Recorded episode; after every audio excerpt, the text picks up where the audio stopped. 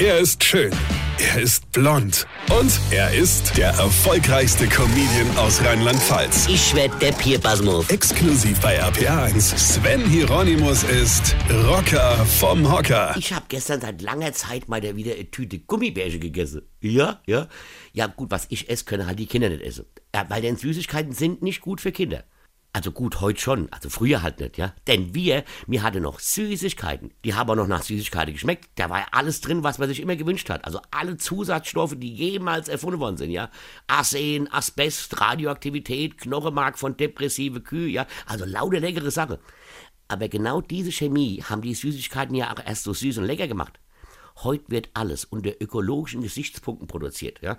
Da ist nur noch Milch von glückliche Kühe, Kräuter von unbehandelte Wiese, die nie jemals ein Mensch vorab betreten hat, ja, und gepflückt an einem Schaltjahr im Mondschein von verheiratete Jungfrau mit der linken Hand, ja, und in ein Weidenkörbchen gelegt, bevor es dann von südostasiatischer Eunure mit der Pferdekutsch in die Schokoladefabrik gefahren wird. Ja, das ist toll, ja.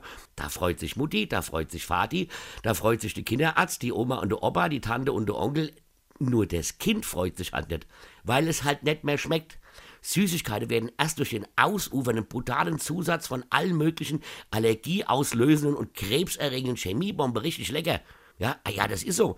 Und das früher, das Kind auf der Kinderschokoladepackung hat immer so ausgesehen, wie man nie aussehen will.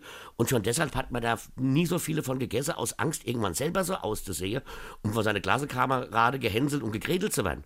Ja, ja, und wir haben noch draußen gespielt, im Dreck, im Schlamm. Wir haben Sand aus dem Sandkasten gefuttert und tonnenweise chemische Süßbombe in uns reingestummt. Und? Und? Hat's uns geschadet? Hä?